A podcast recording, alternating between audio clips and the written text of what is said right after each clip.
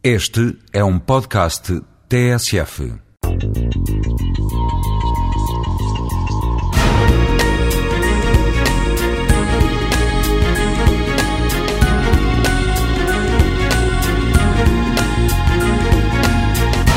Sabemos que os Énios foram pessoas extraordinárias e sabemos todos dizer que pessoas foram essas, pelo menos algumas, indiscutíveis. Leonardo da Vinci, Mozart, Albert Einstein. Mas apesar destas certezas, pouco se sabe dizer sobre o que é isso de se ser gênio. Denis Diderot, na famosa enciclopédia que dirigiu com Alembert, consentia, com ironia óbvia, que se tratasse de uma certa conformação das cabeças de certas pessoas com as suas próprias vísceras, mas uma disposição tal que nenhum filósofo ou outra pessoa sabedora conseguiria indicar.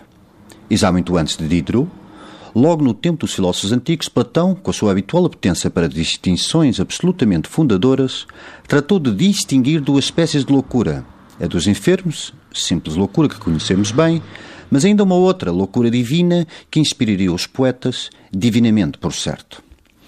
É entre poetas e artistas que a palavra gênio vai consolidando o seu emprego, especialmente no romantismo, como força inventiva inexplicável ora inata, ora transcendente, à margem das faculdades racionais, do juízo, do gosto, do senso comum.